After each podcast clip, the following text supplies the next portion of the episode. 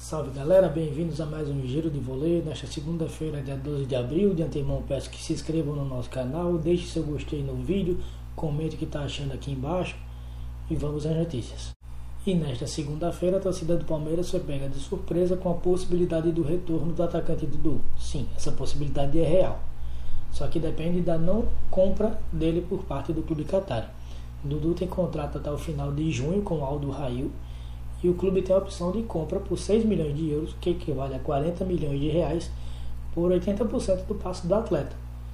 E tem até o dia 15 de maio para demonstrar o interesse dessa compra. Caso ela não seja efetuada, o atacante retorna para o clube alviverde. Segundo o colunista do R7 Flávio Rico, está por detalhes a oficialização do SBT como transmissão oficial da Copa América 2020 na TV aberta. A competição que será realizada esse ano, entre os meses de junho e julho, na Argentina e na Colômbia, terá valores especulados e ainda não oficiais na casa dos 6 milhões de dólares. O acordo entre a SBT e a Comembol, via detetora dos direitos, está perto de ser oficializado e basta apenas a assinatura do contrato. E nesta terça-feira, às 21h30, o Santos entra em campo pelo jogo de volta da fase pré, o jogo é contra o São Lourenço e será realizado no Mané Garrincha, em Brasília. No jogo de ida, o Alvinegro Praiano venceu por 3 a 1 e tem a vantagem de perder por até um gol de diferença. Detalhe: o jogo será com transmissão do SBT e nesta terça terá a participação de Mauro César Pereira, ex-ESPN, como comentarista. Estará ao lado dele o narrador Théo José e o ex-jogador Elano. A Liga do Nordeste, em parceria com a CBF, anunciou nesta segunda-feira que vai ter VAR na fase final da Copa do Nordeste. Os jogos das quartas, semi e final terão árbitro de vídeo. Vale destacar que quartas e semifinais são definidas em jogo único e a final em dois jogos. A fase quarta de final começa neste sábado, com dois jogos às 16 horas, são Fortaleza CSA, Bahia e CRB, às 18h30 jogam Vitória e Altos. E no domingo às 16 horas, Ceará e Sampaio Correia.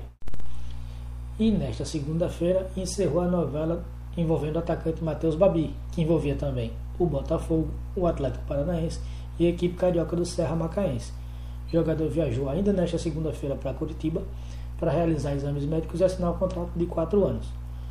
Em valores, o Atlético paga 9 milhões de reais ao Serra Macaense por cerca de 70% dos direitos do jogador, 3 milhões de reais ao Botafogo referente a uma taxa de vitrine e o Serra Macaense ainda segue com 30% dos direitos do jogador referentes a uma venda futura.